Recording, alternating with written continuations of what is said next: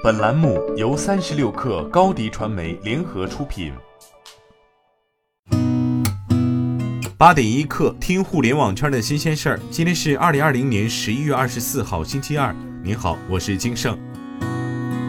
世界互联网大会互联网发展论坛昨天在浙江乌镇开幕，大会蓝皮书《世界互联网发展报告二零二零》《中国互联网发展报告二零二零》一同发布。蓝皮书指出，美国和中国的互联网发展依然领先其他国家。欧洲各国的互联网实力强劲且较为均衡。拉丁美洲及撒哈拉以南非洲地区的互联网发展进步显著，其中美国、中国、德国、英国、新加坡综合排名前五位。国内方面，综合排名前十位分别是北京、广东、上海、江苏、浙江、山东、四川、福建、天津和重庆。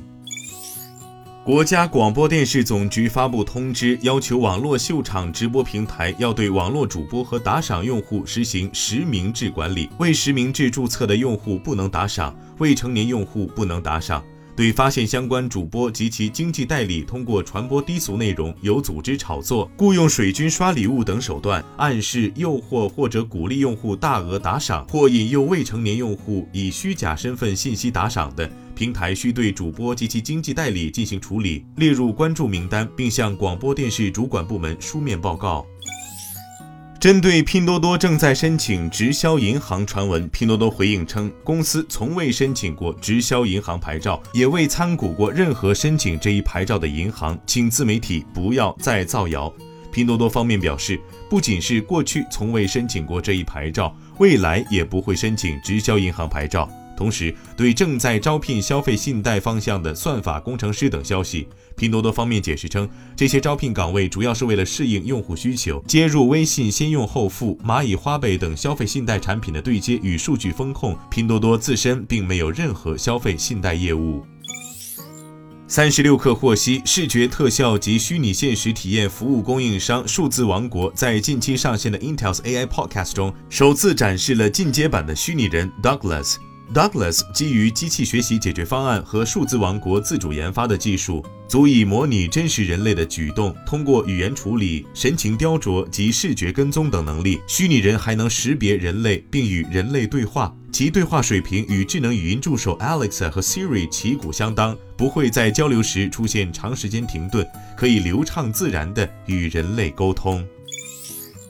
十一月二十号，Onion Global 洋葱集团旗下跨境零售体验店 ZipLab 在海口市正式营业。此举宣告洋葱集团切入了实体零售赛道，对线下消费终端展开探索。二零二零年年初，洋葱集团正式升级全球品牌资产管理企业的战略定位，五大事业板块下的 All Uni Channel 无界橱窗，以打造全球流通矩阵为目标，满足更广域人群的消费需求。此次，洋葱集团在海南自贸区投资过千万开设第一家线下体验店 ZipLab，后续将投资逾亿元打造线下新零售业务品牌。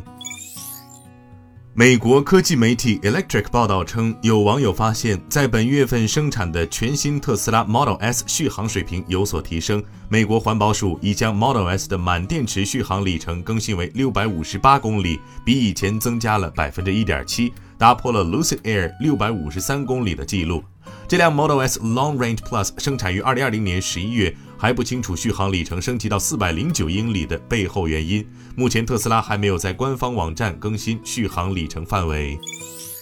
此前就有消息称，三星正在努力将 S Pen 带入到 Galaxy S 二十一 Ultra 和 Z Fold 三可折叠机中，Galaxy Note 系列的命运也悬而未决。现在，韩媒的一份新报道再次证实了这个传闻。报道称，Galaxy Note 系列因此会停产。如果消息得到证实，这虽然并不让人意外，但这仍将标志着一个时代的结束。三星的 Note 系列于2011年首次推出，普及了大屏智能手机，并在此后成为三星每年的固定产品。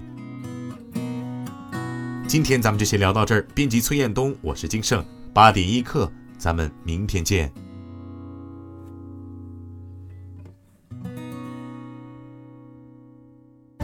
欢迎加入三十六氪官方社群，添加微信 baby 三十六氪 b a b y 三六 k r，获取独家商业资讯，听大咖讲风口，聊创业，和上万客友一起交流学习。